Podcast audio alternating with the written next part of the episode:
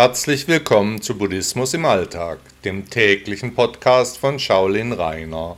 Schön, dass ihr wieder hier seid.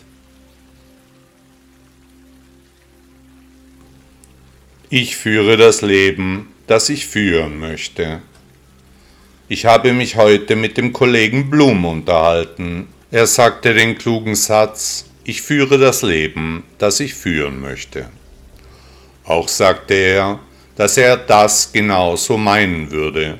Früher, da habe er sich überlegt, was er denn mit seinem Leben anfangen wolle. Heute meint er, im Hier und im Jetzt zu leben sei genau, was er will. Seit einigen Monaten würde er meditieren, sich mehr um sich kümmern, seine Gedanken seien zum Schweigen gekommen, er müsse nicht mehr allen möglichen Dingen hinterherlaufen, sondern er erfreue sich an den kleinen Sachen und Begebenheiten, die seinen Alltag ausmachen.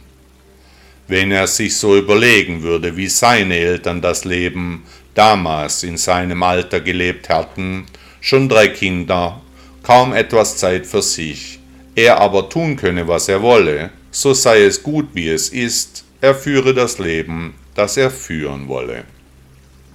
Keiner von uns weiß, was die Zukunft bereithält. Die Dinge, die wir als absolutes Unglück ansehen, die werden manchmal zu einem guten Ereignis. Mein Kollege Blum meinte, er wolle jegliche Wertung unterlassen, die Dinge so akzeptieren, wie sie kommen, eine kluge Entscheidung, wie ich finde.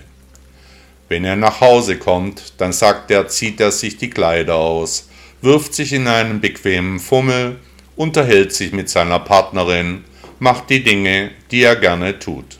Er liest ein Buch, kocht was, geht seinen Hobbys nach, er führe das Leben, das er führen wolle. Wer so etwas sagen kann, hat Friede mit sich selbst geschlossen, hat den Weg vergegenwärtigt, so wie es ist, der läuft nicht mehr jedem Hirnfurz hinterher, der ist auf dem weglosen Weg angekommen.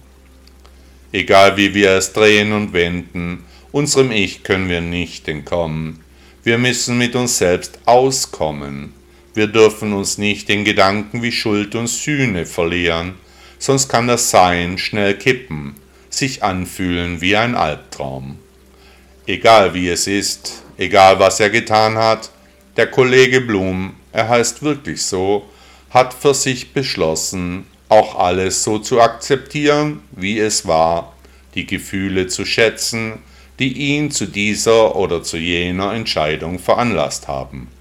Ich finde ein sehr weiser Entschluss. Wer lebt, als wäre heute sein letzter Tag, als wäre heute die Ewigkeit, der hat verstanden, um was es geht, der lebt ohne Ängste und frei von Sorgen. Es kann dumm laufen, wenn man nicht das Leben führt, das man führen will. Jedenfalls ist der Weg das Ziel. Buddha sagte einmal, ich werde so lange wie die Ewigkeit überdauern.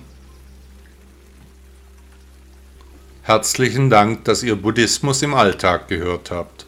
Bitte ladet euch auch meine App Buddha Blog aus den Stores von Apple und Android. Bis morgen.